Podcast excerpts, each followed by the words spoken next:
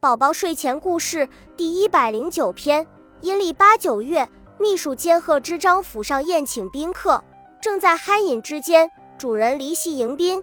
大家只见厅堂站着一位少僧人，他是玄奘法师的弟子怀素，出家不戒酒，写的一笔好草书。他老家长沙，湖南七郡知名人家，家家都挂有他书写的屏障。酒过三巡。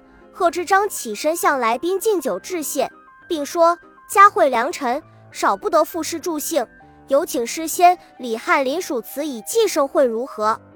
李白并不推辞，只是说想请怀素当众挥毫以助诗兴。贺知章说：“我知道怀素上人酒酣然后墨才唱，来人，快斟酒。”怀素畅饮的同时，书童抬出几箱书写用的麻笺。素卷，书案上摆出数方上好的宣州石砚，书童几人轮番注水研墨。怀素放下酒杯，飘然起立，堂上顿时一片寂静。但见少年僧人远笔蘸墨，凝神注视纸卷片刻，突然运起挥毫，臂转外旋，写完一张又一张。不多久，满地尽是灵气飞动的草书。几箱麻笺素卷顷刻用完。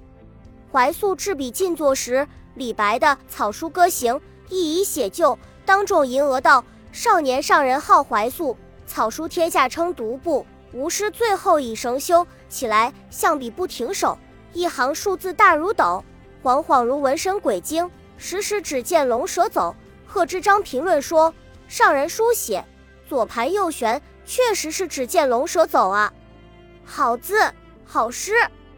怀素的字。”李白的诗，贺知章的评论一时间传遍京华。